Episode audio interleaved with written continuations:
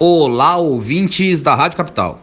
Na esteira dos comentários anteriores sobre a reforma política, hoje vamos falar um pouco sobre a proposta do novo Código Eleitoral, que vem dando o que falar em Brasília. A proposta, que é relatada pela deputada Margarete Coelho do Progressistas, pretende unificar as inúmeras leis eleitorais existentes, como a Lei das Eleições, a Lei da Ficha Limpa e a Lei dos Partidos Políticos, em um só diploma normativo, com o intento de garantir coerência e unidade ao direito eleitoral. Ontem, a Câmara dos Deputados aprovou o regime de urgência para a votação da proposta, o que descontentou parlamentares do Partido Novo e do Podemos, que ajuizaram mandado de segurança no Supremo Tribunal Federal, alegando violação ao devido processo legislativo pela celeridade incomum da tramitação, o que permitiria a aprovação do código sem ter passado por nenhuma comissão permanente da casa, bem ainda sem respeitar o princípio da proporcionalidade partidária. A queixa de alguns deputados refere-se ao fato de que a proposta tem nada menos do que 371 páginas e o anteprojeto do código possui 905 artigos, o que seria inviável de deliberação regular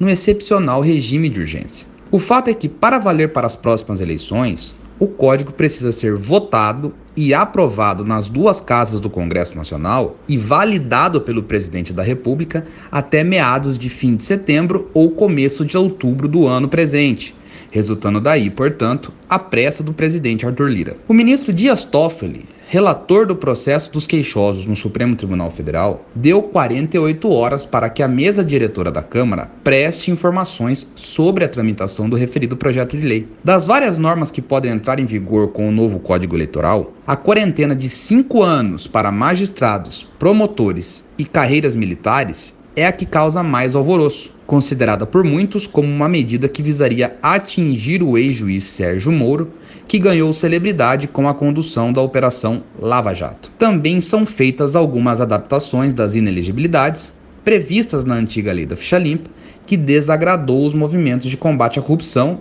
e suas pautas moralistas. Pelo andar da carruagem, esse código ainda vai dar muito o que falar. Por hoje é só. Comentário de Rodrigo Sirineu para FM 101.9.